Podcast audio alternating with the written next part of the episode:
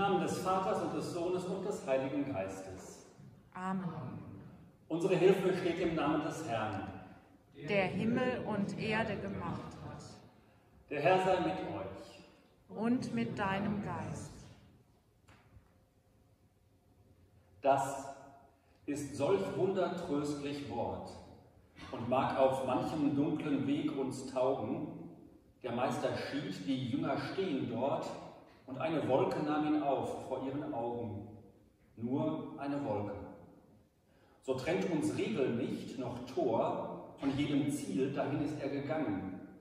Wir wandern noch und stehen doch dicht davor. Es klingt immer schon in alles Heimverlangen, nur eine Wolke.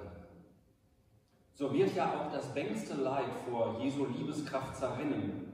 Und gingen wir darum zu Gott gewollter Zeit, war's, wenn wir uns am Ende recht besinnen, nur eine Wolke.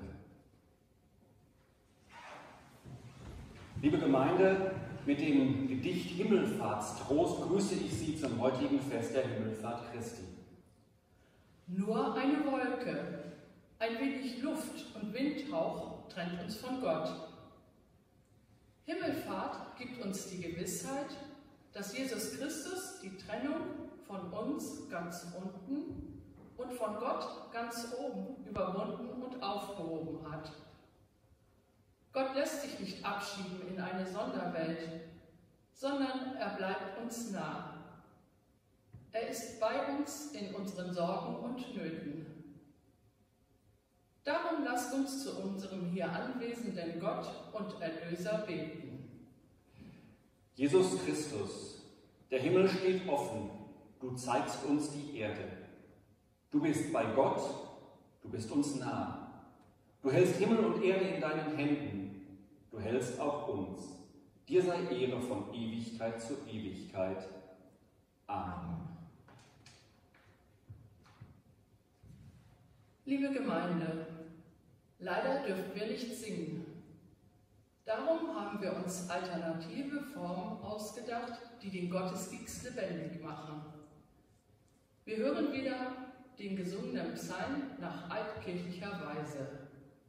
Wir hören auf das Orgelspiel und freuen uns auf die Bewegung, die die Gebetsgebärden in den Gottesdienst bringen. Zum Ende hin werden wir uns auch selbst auf den Weg machen und unter Einhaltung der Abstandsregeln in einem großen Kreis auf der Kirchwiese das Fürbittengebet beten und uns wieder gegenseitig aus der Distanz segnen. Christus spricht, wenn ich erhöht werde von der Erde, so will ich alle zu mir ziehen.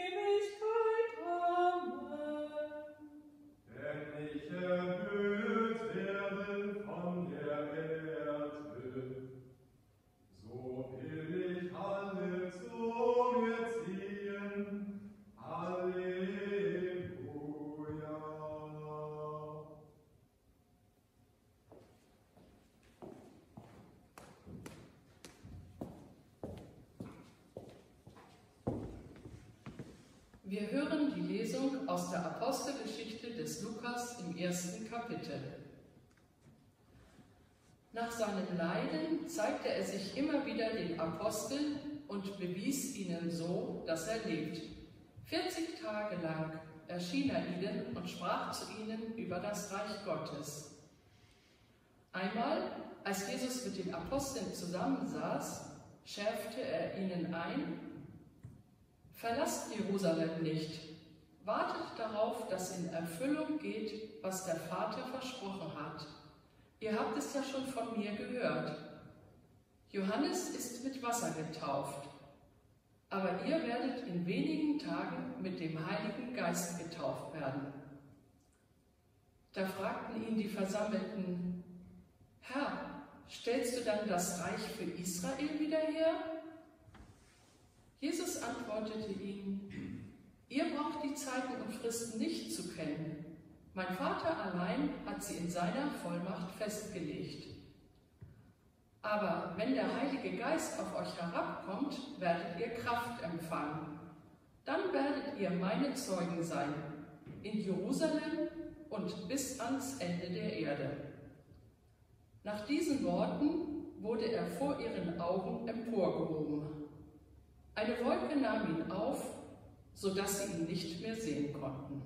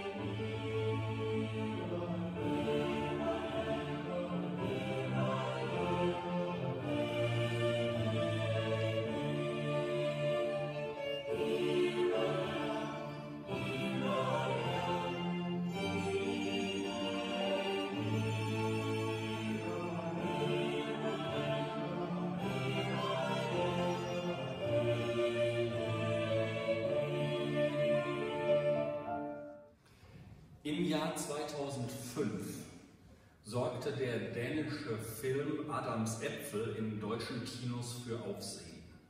Mit schwarzem Humor und auch reichlich Gewalt zeigte der Film das Leben des dänischen Landpastors Ivan, der mit unbedingter Güte und grenzenlosem Optimismus versucht, Straftäter auf Bewährung zu resozialisieren. Zu dem diebischen Straftäter und Alkoholiker Gunnar und dem arabischen Tankstellenräuber Khalid gesellt sich der aggressive Neonazi-Anführer Adam. Auf die Frage des Pfarrers, welche Aufgabe er denn im Zuge seiner Resozialisierung erfüllen wollte, antwortet Adam voller Sarkasmus, einen Apfelkuchen backen. Der Pfarrer nimmt Adam beim Wort und trägt ihm auf, den Apfelbaum vor der Kirche zu pflegen, um mit den Äpfeln später den Kuchen zu backen. Adam beginnt widerwillig mit seiner Aufgabe. Der Apfelbaum wird jedoch zunächst von Krähen in Beschlag genommen, dann von Würmern befallen und brennt schließlich nach einem Blitzschlag ab. Nur ein paar wenige Äpfel bleiben übrig. Die Geschichte geht ihren sehenswerten Gang, der Adam ganz allmählich verändert. Im Film begleitet Ivan, der Pfarrer, den sterbenden Altnazi Paul Nordkapp. Als sich Ivan und Adam aufmachen, um die Beerdigung zu planen, fällt der Satz, der mir für heute, für den Himmelfahrtstag im Kopf geblieben ist und der mir schon seit damals auch nicht mehr aus dem Sinn gegangen ist. Komm, sagt Ivan, wir müssen Pauls Himmelfahrt planen. Das hat mich gewundert. Der Landpfarrer benutzt das Wort Himmelfahrt einfach als Ersatz für das Wort Beerdigung. Macht das Sinn? Ich glaube ja, und diesem Phänomen möchte ich heute am Himmelfahrtstag auf den Grund gehen. Erstens geht es den Jüngern und Freunden Jesu genauso, wie es den Hinterbliebenen bei einer Beerdigung geht. Der geliebte Verstorbene ist von einem auf den anderen Augenblick nicht mehr da, er ist nicht mehr verfügbar.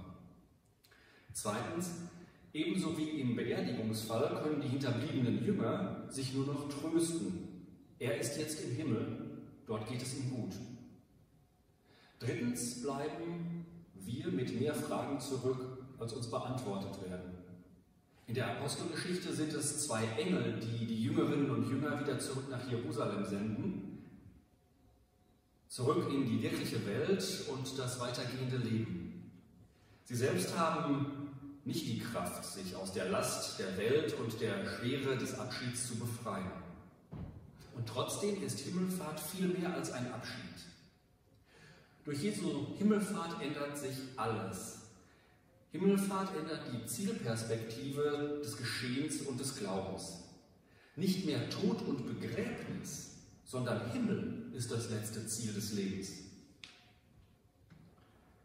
Jesus öffnet uns eine Tür, zeigt uns einen neuen Weg, der nicht mehr durch die Mauern des Todes, sondern nur durch eine Wolke versperrt wird. Nur eine Wolke wie wir es im Eingangsteil des Gottesdienstes gehört haben. Der Tod wird damit auf elegante Weise in den Himmel verlegt. Und das, was uns am meisten Angst macht, der Abbruch von Beziehung, das Ende von allem, das stellt Jesus zur Himmelfahrt im wahrsten Sinne des Wortes auf den Kopf. Das Ende ist Anfang, der Tod ein Neubeginn. In einem modernen Kirchenlied heißt es, Gott, wie soll ich ahnen, was dein Wille ist, wo es doch scheint, dass du nur an uns vorbeigegangen bist und nicht mehr da, um uns den rechten Weg zu führen. So könnte man auch über Himmelfahrt denken. Jesus geht, wir sind allein. Aber dadurch, dass Jesus den Tod zur Himmelfahrt verwandelt, wird der Tod ein Gewinn, ein Gewinn von Leben. Und ein letzter Gedanke, Himmelfahrt ist auch eine Standortbestimmung Gottes. Wir fragen ja immer, wo ist Gott? Gott ist nicht im Tod, sondern im Himmel.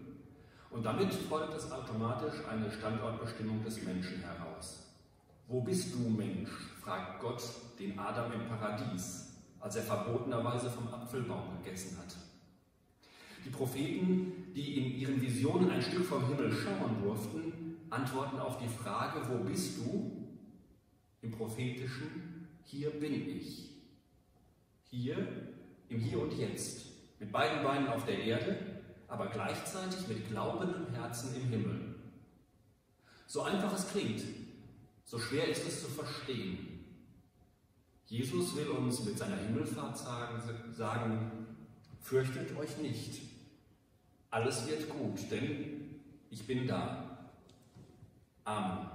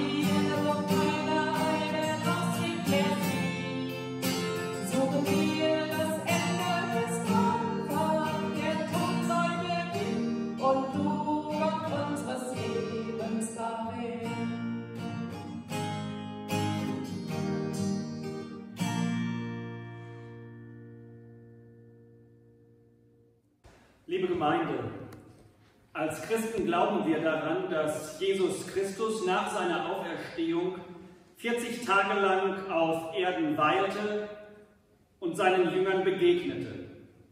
Mit der Himmelfahrt endete diese Zeit der Begegnung. Zum Zeichen dafür wird nun die Osterkerze ausgelöscht. Das soll uns daran erinnern, dass wir über die Gegenwart Christi nicht verfügen können und ihn nicht hier auf Erden festhalten können.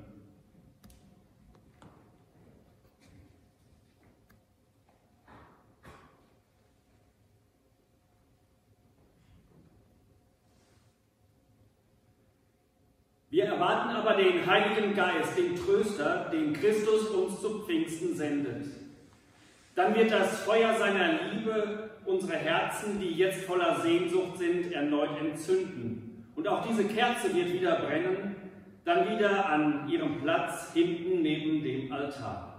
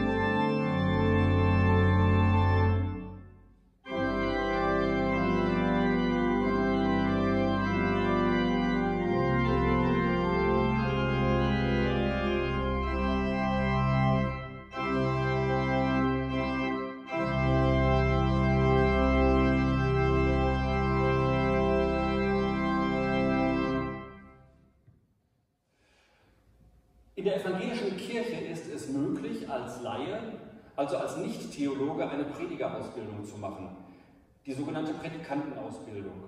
Predikanten sind in allen ihren gottesdienstlichen Belangen dem Pfarrer gleichgestellt. So verwirklicht die evangelische Kirche das allgemeine Priestertum. Unsere Gemeindebeiratsvorsitzende Doris Vogelsang hat sich nun auf den Weg dieser intensiven Ausbildung gemacht. Schon bald werden wir sie im Gottesdienst erleben dürfen. Für diesen Ausbildungsweg möchte ich dir, liebe Doris, natürlich mit gebotenem Abstand einen persönlichen Segen zusprechen. Lasst uns beten. Zu allen Zeiten und an allen Orten nimmst du Gott Menschen in deinen Dienst. Du sendest sie aus, dein Evangelium zu verkündigen. Wir bitten dich um deinen Segen für Doris Vogelsang. Begleite sie auf dem Weg ihrer Ausbildung und schenke ihrem Studieren gutes Gelingen.